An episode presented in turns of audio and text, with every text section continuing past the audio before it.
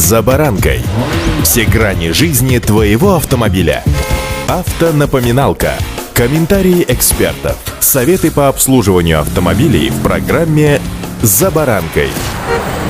Большинство машин на вторичном рынке, что уж тут душой кривить, имеют следы эксплуатации на кузове, а многие вообще побывали в ДТП и получили повреждения. У одних разбиты носы, выправлены крылья или двери, а у других гаражные мастера вытягивали силовые элементы кузова и фактически заново собирали транспортное средство из обломков. Разберемся сегодня более детально, в каких случаях можно приобретать сбитую машину, а в каких лучше держаться от нее подальше. С вами Забаранка Александр Карпов. Здравствуйте. Автомобильные факты.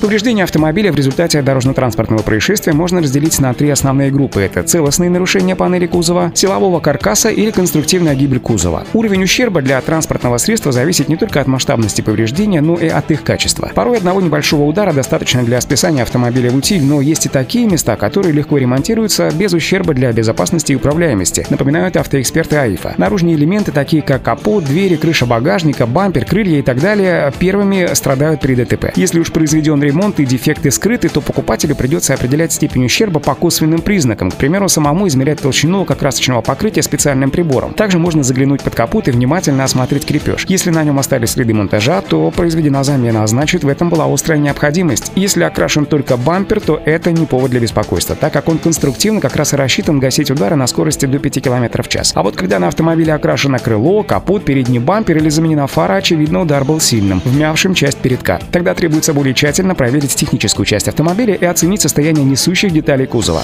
Автомобильные факты.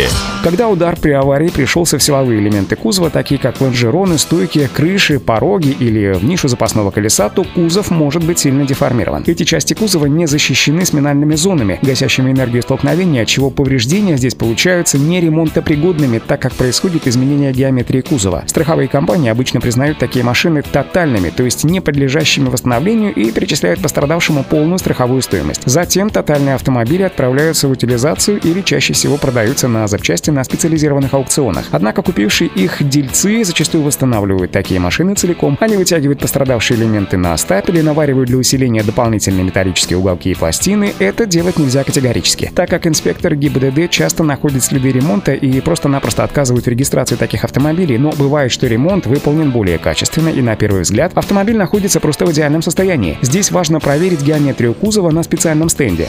Автомобильные факты. Чаще всего в категории битых автомобилей можно встретить дорогие премиальные модели, которые кажутся с виду ну просто идеальными. Они продаются немного дешевле рынка и в основном перекупщиками. У таких машин кузов может быть собран из частей от разных машин. От донора берутся лонжероны, стойки и другие элементы моторного отсека. Затем все это красится. Такой конструктор опасен, так как сваренные несущие элементы не могут сохранить жесткость и, соответственно, разрушаются при ударе. Сварные швы лопаются, и автомобиль при повторной аварии просто не способен защитить ни водителя, ни пассажиров. Такое транспортное средство просто невозможно зарегистрировать зарегистрировать в ГИБДД. Иногда при некачественном ремонте кузова повреждаются места с нанесением идентификационного номера. Тогда будут проблемы еще и с регистрацией в госавтоинспекции. Тем самым машину после конструктивной гибели покупать однозначно нельзя. В лучшем случае вас ждут проблемы с ГИБДД, постоянные траты на ремонт, а в худшем случае, причем самым главным, это риск для жизни и здоровья. Узнать об участии машины в ДТП, о степени ее повреждения можно заранее на официальном сайте ГИБДД. Для проверки понадобится только ВИН-номер автомобиля. Сервис покажет информацию о ДТП, дату и время происшествия, его тип, а также регион, где это произошло. Кроме того, на схеме будут еще отражены данные о наиболее серьезных повреждениях. В принципе, приобретение машины на вторичном рынке – это та еще история с котом в мешке. Необходимо быть особенно внимательными. Удачи! За баранкой.